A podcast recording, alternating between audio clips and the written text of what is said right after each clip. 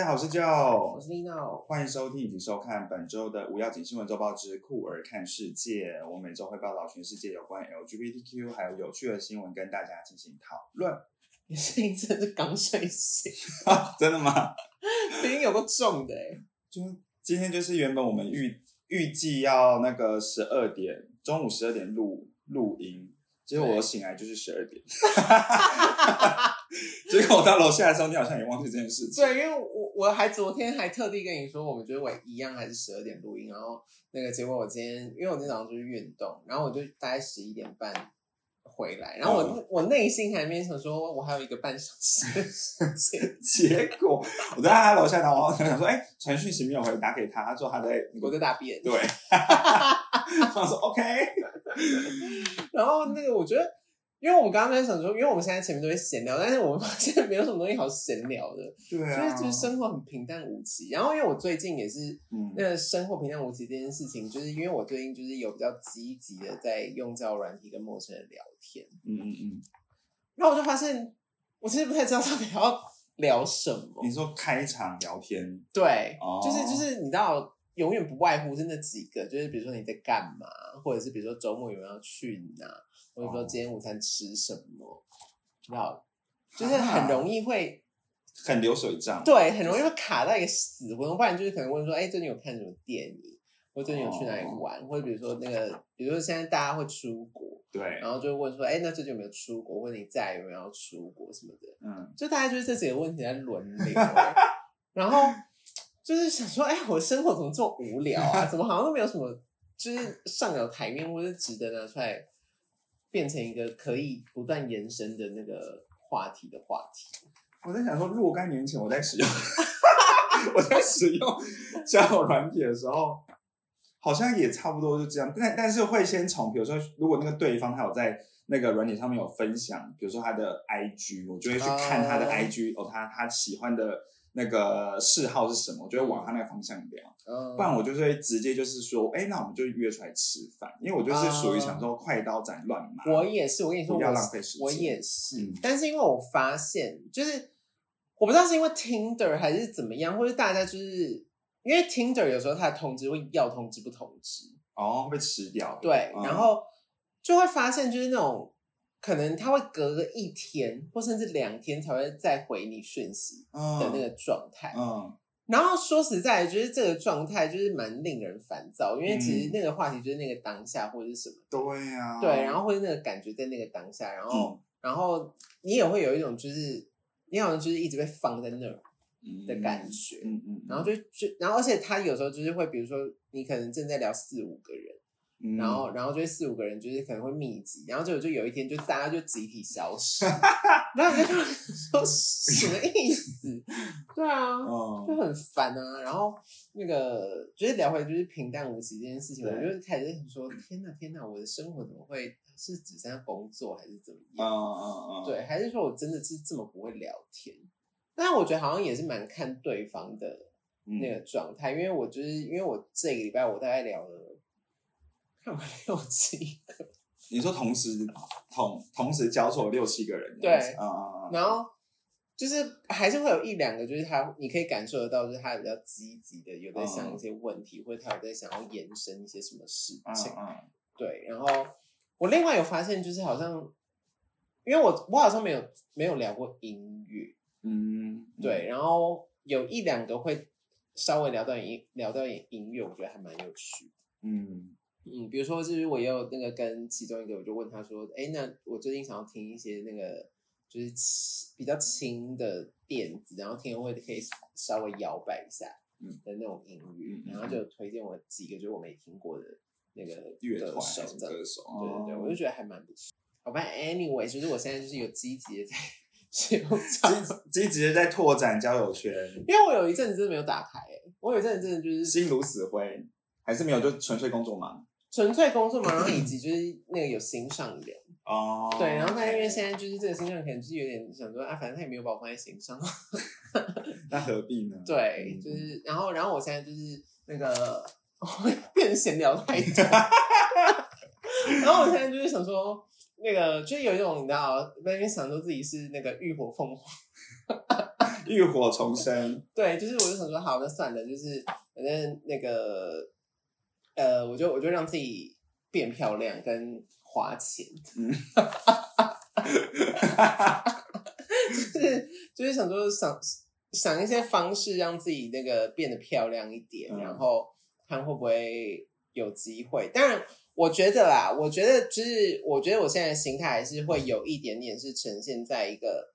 呃，我变漂亮是为了别人，是为了要让别人喜欢。嗯，对。可是我今天在运动的时候，我就有飘过一个那个想法，是觉得我希望我此时此此刻，from now，嗯，做的任何决定都是为了自己。嗯，对，因为我觉得我好像之前在追求一些东西，嗯，都是为了一些别人。嗯，或是为了一个别的事情，但是他是不是真的是为了我自己？好像未必。嗯，对。然后我就希望自己可以把这个东西，那个就是找回来。嗯，就是增加自信心，但是就是为了自己，就是让自己就是喜欢更喜欢自己。对，就是我要变漂亮，然后变成一个火。然后变成一个 Samantha 的感觉。好的，对，游戏人。就是我现在就是也也也也是很想，就是赶快去处理那个法令纹的部分，打玻尿玻尿酸啦，然后还有去看那个海福音波。真的，蔡叔叔那个脸那个崩到。对啊，就是 啊，所以他打一次要多少钱？好像其实他也是看发数，然后因为我有跟我就是佳佳姐闲聊，然后他说蔡叔生的脸真的也很崩，然后他就有去查，好像就是。好像就是，如果是脸的话，好像没有到很贵耶，还不会没有五要吗？就如果纯粹法令纹的话，好像应该五万以内，很便宜。就跟我跟凤凰电波比的话，嘿，对啊，就是好像可以做，就可以可以可以想一下。因为我最近就是那我之前不是一直说我要去弄胡子嘛，然后就是我现在就也是下定决心我要去弄。然后以及就是那个，我前一阵有有想说要用我的那个痘疤什么的，然后我现在也觉得好，那我可以再继续重新去那个处理一下，就是痘疤这件事。哎，你前阵不是有在涂那个吗？A 酸那些，就是那个是皮肤科，就是持续有在擦药。对，然后反正就是那个想尽办法让自己看起来漂亮一点，然后就是牙齿也去买什么牙齿美白贴片，然后就是开始那个认真的那个运动啊。什么的，然后买一些漂亮的衣服，好肤浅这个人。但是我让自己可以开心一点，就是 Why not？没错，嗯，好的，好，那我们就进入今天的新闻。好的。呃，今天第一个新闻呢是台湾的新闻，是在新北的五股区，是在那个军营里面的新闻。嗯，就是有两个义务役。他们竟然为了婚假，嗯，就跑去假结婚。这两个 U E 是男的，嗯，然后他们就是假假装那个，就是他们是同性婚姻，然后就还就是跑到公那个公所去办理婚姻登记，只为了他们想要放婚假啊！而且因为看起来他们是义务役嘛，而且就是以这个年纪，然后再当兵，应该就只需要当四个月。对啊，然后他们现在还就是不想要做这件事情，对啊。就是为了这件事，然后做一个很荒唐的。对，然后后来就是那个他们就反正就去就他们就去登记，然后而且长官还获准哎，啊，还就说哦好，然后然后可是是获准之后，他们才发现就是哎好像怪怪的，嗯，然后他们就去家访，就部队的长官就去家访，然后才发现他们两个根本就没有什么就是感情基础，根本就没有什么结不结婚这件事情，嗯，对。然后这件事情呢，它其实是违法的，就是那个他们违反了一个陆海空军刑法里面的意图免除执意诈伪的罪嫌。嗯，对，就是你，因为像可能有些人会说，就是你就是把自己吃，比如说你是一个胖子，然后就把自己吃再吃到一个更胖。对对，但是好像就不不算罪，对不对？因为你觉得真真实数字出来就是过胖。对，你要把它过胖，就是。简单来说就是逃兵罪啦，对对对对对对，就是伪造你好像有那个资格，对。对，那他们就是犯了这个这个法就对了，嗯，那好像就是犯了这个法，他们就有那个呃罚金吧，就是每个人要付三万块啊，得不偿失，对啊，得不偿失，没有拿到红包还付钱出去哦，真的，然后而且后来，但但他但他们现在就是就是退伍了啦，因为。判断看起来就是只要当四个月啊。我觉得整件事情就是就是识破，然后还有经过一些陈述，你也都退伍，你干嘛？对啊，为什么一开始要做这件事情啊？但是不过就四个月，到底有多痛苦？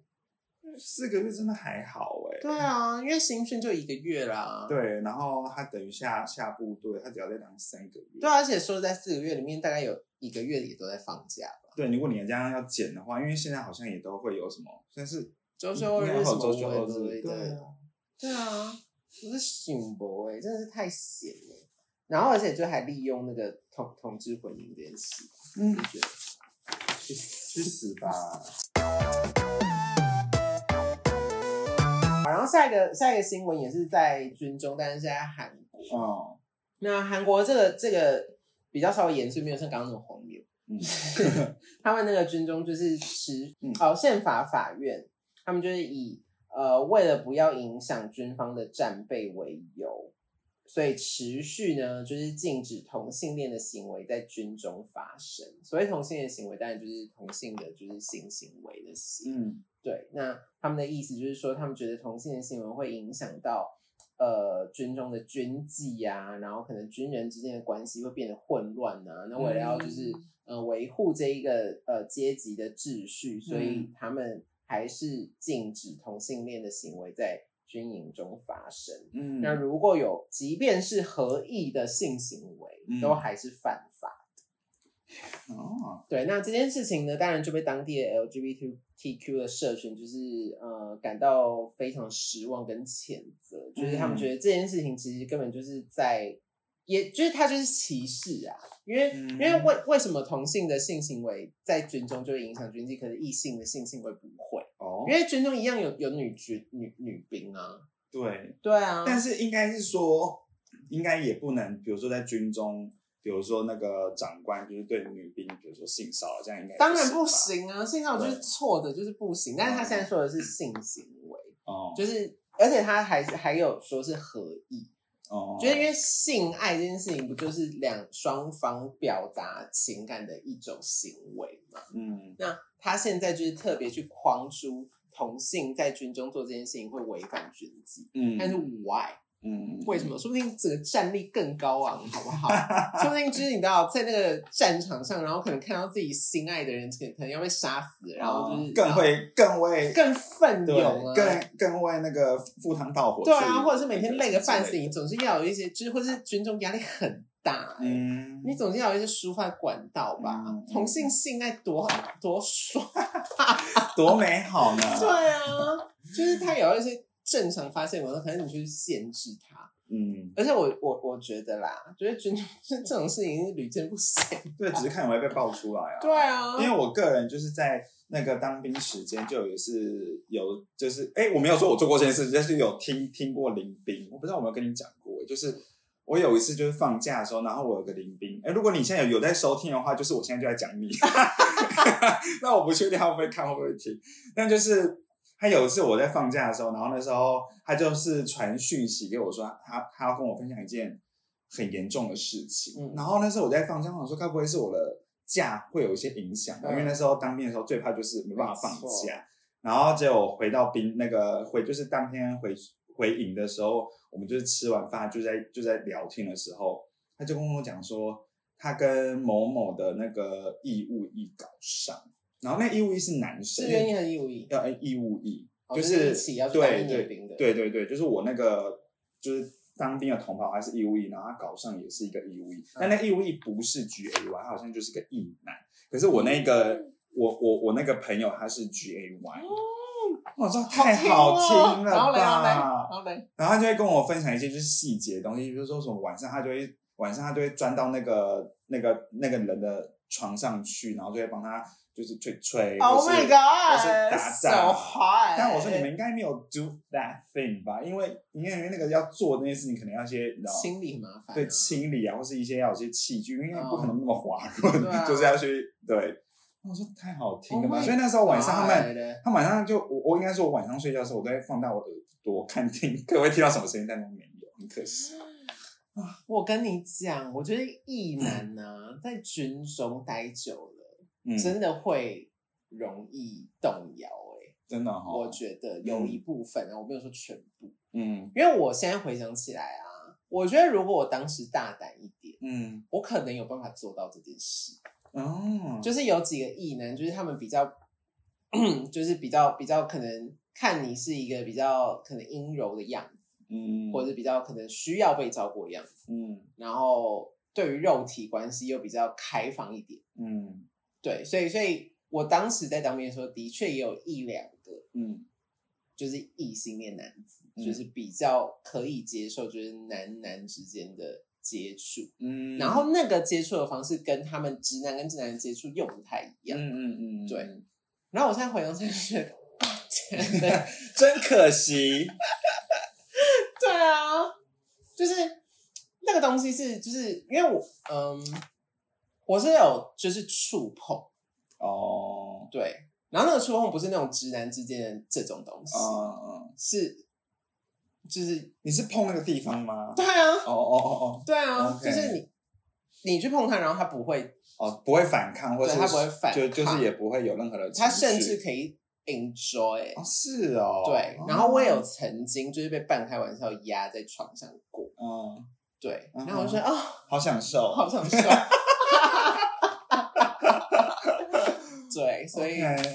我觉得，我觉得这个东西就是，反正就是定一个形式的啦。我也觉得，只是就是因为他说这个合意性行为，就真的就是有点太针对了，对啊，就是嗯。就是，其实这个东西就是真的是太针对，是。就是好像你把，就是你真的把你把同性恋之间的关系变成一个负面，是，对，嗯然后然后还去限制这些事情。那当然，呃，因为因为这个这个这个法案的通呃的持续维持，其实也是呃，好像也是类似他们大法官或什么之类，就是表决之什么的。那其中有几个就是持反对意见的，这个这边的反对意见是说反对这个这这个条例持续维持下去。嗯，对，所以其实他们是支持同性恋的。是，那呃，他们他们就有说他他们觉得这样子的条文就是很抽象又很模糊，嗯而且他们觉得如以军队的纪律来限制个人的性取向这件事情是不合理的。嗯，，对，所以虽然说目前它还是维持的一个状态，可是其实呃这一些法官的说法还是有让这一些呃 LGBTQ 族群的人觉得，呃这些法官也不是一味的反对或者是怎么样，他们是真的有在思考，嗯，跟真的还是有支持的声音。嗯这样子，嗯，对，大致上是这样子的一个新闻跟大家分享。然后我呃，就是这因为刚好两个两个新闻就是就是当兵的新闻，军中，嗯，我就再次觉得台湾真是开放到不行的国家。对，就是思考到我们当时的那个状态，耶，对，就是就是我觉得台湾真的是开放到不行的国家。你看，就是我们的我我们前面一个新闻荒谬到是两个人假装自己是同性恋要结婚，对啊，然后他们是只是在军中发生同性恋的行为就就被正式的法令禁止。嗯，你看我们台湾有多开放。真的，大家不要再逃兵了，赶快去当兵，对啊，什么意思？好，那下一个新闻，嗯下一个新闻也是在韩国。嗯，那这个新闻呢，就是有一天，就是有一个二十几岁的年轻人，他就走进一间便利商店，嗯然后看到一个呃短头发的女女生的员工，就哦店、店店员店员对，哦然后他竟然就指着那个店员说：“你留短头发一定是女权主义者，我是大男人主义者，就要打你。”然后他就打他。哈，都有节笑哎呢，对啊，超疯哎、然后他竟然就真的对这个二十几岁的女店员拳打脚踢，嗯。然后呃，就是旁边的围观人就赶快上来制止，然后这个人还是持续地在殴打，嗯。然后反正他们就是双双那个被送到那个医院，而且那个女生还就是真的是有韧带受伤什么的，但是就是没有死啊，但就是有真的是受伤。嗯。然后，而且后来就是呃，案发之后呢，这个当事人就是这个这个打人的这个疯子，嗯这个大男人主义者，他竟然就还说他只是喝醉，他完全不记得发生什么事。去死！吧！他每次都用喝醉做什么事情。对，然后反正这件事情就在韩国有引起一阵讨论，就是关于女权主义这件，关于短头发，嗯，跟女权主义这件事情，就是因为其实好像在之前就是奥运上也是曾经有，呃，韩国的射箭的女选手也是留了一个短头发，然后也是在网络上被大家嘲讽，就是就是一样，就是也是在那边说什么，就是短头发的女生有九成都是女权分子。我觉得超好笑的，对啊，嗯我想说，哎，好怪哦，为什么短头发就是女权分子？对啊，那男生留长头发不就是？对啊，就所以男男生留留长头发也是女权分子，是这样子吗？我不知道啊，就是就是，反正他们就是那个有一大堆人，就是会会这样子，那个这样子解读，然后呃，延伸报道就是说，韩国其实是也是现在，嗯。呃，这些因为韩国算发达的国家嘛，就是他们他们算是对啊，非常应该算是非常发达嘛。对，K-pop，嗯，对，然后但是他们的职业女性却是待遇最差的，就是在这一些发达的国家里面，他们的女性在职场上面受到的待遇差别待遇是最最差的。嗯嗯嗯，对。然后呃，这个不平等状不平等状况，当然还是有稍微稍微的。好一点，嗯，可是呃呃，根据报道是近年就是男生之间那个丑女的情绪也还是不减反增啊。我觉得一方面好像是因为，呃，的确女权意识这件事情是近几年开始不断不断被沟通，嗯，然后不断被强调，嗯，那当然反面的声音就会在更奋起，想说你们到底有完没完呢？就是就是你们到底要争取女权到什么程度？嗯，对，就是那种比较激进派的，对，就很像我们就是办同志游行，到现在都还是有人会说啊，你们反正都已经可以结婚，你们干嘛还要办游行？嗯嗯嗯基本上你们问出这个问题，就是我们要继续办游行的原因。只要有人还会问，我们就会继续办下去。没有错，对，所以就是你们只要安静，我们可能 我们还是会办。而且大家可以去看我们那个游行的影片，我只能说现场就是蛮欢乐的。对啊，他很开心，就把它当做一个 party 参加会死哦。对啊，对啊，又没有又就是又没有做出一些就是伤风败俗的事情。我是也是不确定，还是你说其实有？因为等下因因因为如果跟国外的一些，因为你你有没有你有看过网络上一些国外的那种游行嘛？他们的人会直接就是在现场，就是春宫，对，就是大庭广广众上面做，就是就是吹吹的事情。我想说好看，就是 这样子的话，我觉得就觉得哎，好像就是有点不太好了。但是台湾是没，应该是没有做这件事情，没有，就只是穿的比较露而已。啊，对对对对。应该是没有，应该是没有。那应该都是大家就是游行完之后的行程，嗯，就是右转进饭店。对对，没错。对，嗯，那反正呃，这个新闻就是就是只是跟大家分享，就是反正就是有这么激进的分子。然后我也，我就是始终都不是很理解，就是现代人总是这种愤怒的原因是什么？嗯，就是好像你都要用很很激烈的手段去表达自己的意见。他好像才显现你是很支持你的论点的人，嗯嗯，对，然后或者是你要去用伤害别人的方式，你好像才有办法捍卫自己的，特别是这些集权的人嘛，嗯，对，就是好像有话都不能好好讲，嗯，对啊，然后然后呃呃，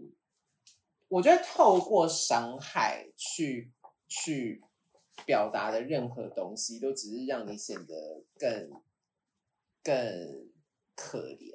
嗯啊？然后，然后也很不优雅，就感觉是野蛮人啊！对不对？你你我们那我们我我们现在已经身为人类，应该就要有些思考，或是要学会用沟通。可是现在这些人，或是不管了，反正还有就是那些战争，都是用一些暴力，对啊，然后死伤的都是一些无辜百姓，对啊。人类还是赶快灭绝好了。什么什么结论？对，嗯，好，那下一个新闻。好的，下一则新闻是来自于法国，然后它是关于那个电影圈有点相关的，它就是呃，就是有一名曾经获得坎城库尔金棕榈奖的法国导演凯撒琳科西尼是一位女性，然后他今年就有推出一个新片叫做《科西嘉的那个夏天》，然后也是有入围，就是本届的那个坎城影展的主竞赛。然后这一部电影呢，会跟大家分享，是因为它就是。除了在探讨种族之外，它里面也有一些就是性别探索的一些呃，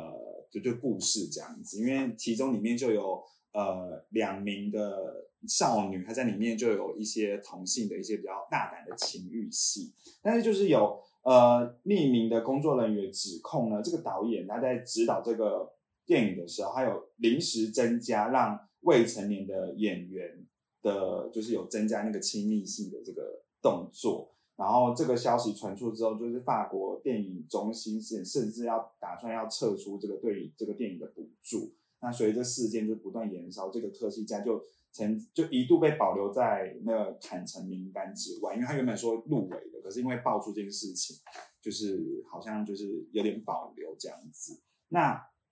在事情爆发之后，这两名未成年的演员就是他是一男一女，但我刚刚提的是有两个女生嘛。但但那个导演临时想要增加那个情欲戏，是针对就是一呃一男一女，对对对对对。然后这一一男一女的这个未成年演员，他说就是当时其实剧组有提议邀请就是亲密戏的指导员，但是他们因为很相信导演，虽然都觉得没关系。嗯，对，但即使这个演员就是力挺，可是导演就是毕毕竟要舆舆论压力之下，还是把那段戏就剪掉。然后在出席这个记者会的时候呢，他也就是跟他的制片就是向大众就是道歉说，OK，他他他们真的就是应该要就是更改剧本的时候，应该要再度再给政府审查，因为确实他们就是，因为他可能就是临时在指导的时候觉得，哦，我觉得应该可以更多。这个戏剧张力才会更满，还是什么之类？但是因为针对这种事情，而且因重点是因为对象是未成年的青少年，那 政府就为了保护这些青少年，所以就是会有立这些相关的法令。嗯，对。然后他也说，就是未来在遇到这种状况的时候，他他除了就是呃更改剧本会提交之外，也会雇佣亲密系指导员，就是以保障演员的身心安全。所以所以算是把。现在才算是把这个风波平息下来，这样子。然后我一直很好奇，就是亲密性指导员这个，就是他们的功用到底什么？然后我就上的时候有时候去看一下，就是他们是真的，就是比如说那个我们两个现在要要演一段情欲戏，然后真的会有个指导员会先，比如说可能我们在读本的时候，然后那指导员就会可能就是出，就是会跟我们说，你大概在什么的时候。我可以摸你的身体，然后什么时候要亲，然后亲的程度有没有需要伸舌头？哦，等于说算是有人在把关这些动作。对，就是不会让你觉得说被被被冒犯，呃，被被被侵犯，或者是导演突然说你叫我再亲你多一点，可是你其实没有，你没有准备好，变成一个防线。对对对对对，就是他算是一个算是中间的协调者，所以这这个那个指导员，我觉得工作算是，因为这个工作好像是也是。近年才会有的，因为以前他怎么取得这个资格啊？我也不知道，我觉得他可能要首先要很会公关跟讲话吧，还我要很会性爱，他不是性爱指导员，你说他也很会动作，很会多种动作，要很会拿捏那个尺度分寸啊，或是技术面。我觉得他可能那个就是，如果以那个专业领域来说，他应该要要应该会要心理智商吗？不确定，要到这么深刻吗？还是不用，感觉不用吧。感觉还 还是是比较，就是怎么去保护演员，然后帮助他们跟导演沟通，或者是帮助导演跟跟演员沟通。嗯嗯嗯，对，或者比如说，因为比如说像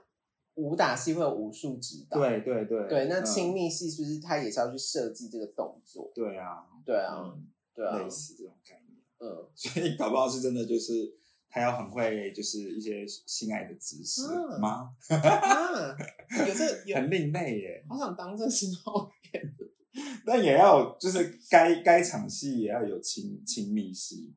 就是也要有就是真的每一部电影要有亲，就是亲密戏这个的，而且就是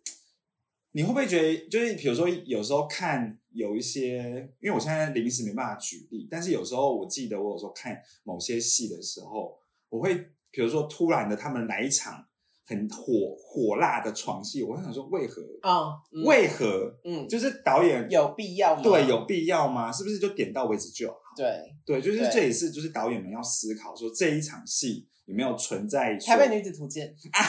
他就是。你说那个没必要的火辣的床戏，就为了感觉是为了话题，就是因为《台北女子图鉴》它不是就是桂纶镁在里面遇到很多很多的男生嘛，嗯，然后里面有一集是他跟石头，嗯，怎样？他跟石头的那一集大概有三分之都在 do that thing，对，然后那个那个程度是多到你会有一点想说需要吗？嗯，就是嗯。我觉得，我觉得可能他想要表达的事情是在这个阶段的桂纶镁，或者是他们的这个关系是很肉欲、很很情欲的。我觉得 OK，嗯。可是他的表达只用这一些情欲戏去呈现，嗯，就会很很单薄跟很表面。嗯对，就是他没有去交代更多这个情欲对于。他们两个人之间的的的诠释或者关系是什么？他们是怎么看待这个情欲的？嗯，他们就只是不断的在，因为他们是情到是真的有伸舌头，你看得到他们的舌头交织在一起。你很少在台湾的戏里面看到这种东西，除非电影。对对，然后那个程度是就是哦，就是你也没办法 enjoy 那个东西，就是就是他已经拍到这么。这么那个哦，嗯，你也没有那个很 horny 的感觉。通常你看到这种东西，你可能会跟着，对，一直觉得说，嗯，而且再加上两个人其实都是好看的人，是是是，对啊，可是你却没有，嗯，对啊，就很怪。因为我是没有看《台北女女子图鉴》听你们一讲，我可以去看一下，就可以看那一集就好，你可以，然后就一直皱眉头，真的会是皱眉头，哎，就会是想说何必呢？嗯，对啊，嗯嗯嗯。当然，可能另一方面是因为你也很少看到昆仑美会有这样子的演出，对，所以所以对，就是对，就是像你讲，就是在看台剧的时候，很容易会有这个状况。就想说，这个时候有需要做到这个程度，嗯的感觉。但有些电影啊，或是有一些戏剧，它就是特别有用，比如说。就是特别多在这种方面去琢磨，或者是真的去拍出很大胆的东西，那可能我觉得是在某些时候，真的，比如说那个那那个角色，他已经前面交代的很清楚，他在这一个这一个 moment，他就是可能蜕变成另外一个人，所以他就是特别的讲这种，比如说色戒，哦哦哦哦。哦，色戒就是一个，因为毕竟第一个它的电他的片名就叫做色戒，嗯嗯，然后再来是。他反正就是汤唯是一个女间谍，然后她要去那个，就是那个什么进到梁朝伟的生活里面，然后变成跟他很亲密的关系，要让要让梁朝伟信任他，嗯，然后去做间谍的工作，嗯，那他很明显就是他需要完全的让梁朝伟信任自己，嗯，所以他必须把自己全部给出去，嗯，对，然后以及他们用。呃，情欲戏去表现出梁朝伟从一个跋扈然后专制的男男子，可能只是一开始把汤唯当成一个玩物，嗯，到后来可能他开始也对他产生一点情感，嗯，你是可以从那个情绪戏里面感受得到，嗯嗯，然后你也可以从那个情绪戏里面感受得到汤唯的情绪的状态，嗯，对，所以他不是单纯为了。票房，或是为了呃，为了拍肉体戏而拍肉肉肉体戏，就是他们，而且他们两个人裸露到那个程度，嗯，就是那个裸露是，就是是是真的是有意义的裸露，嗯，对，嗯，就是大家就是一样也可以去。调调来看，对，可以去调来看那些片段。因为你可以看，你要看整部电影，你你不能只看那个性爱片段了，就是要看整部电影，就可以知道说导演为什么会拍到这种程度。没错，嗯，立刻高下立判的不是。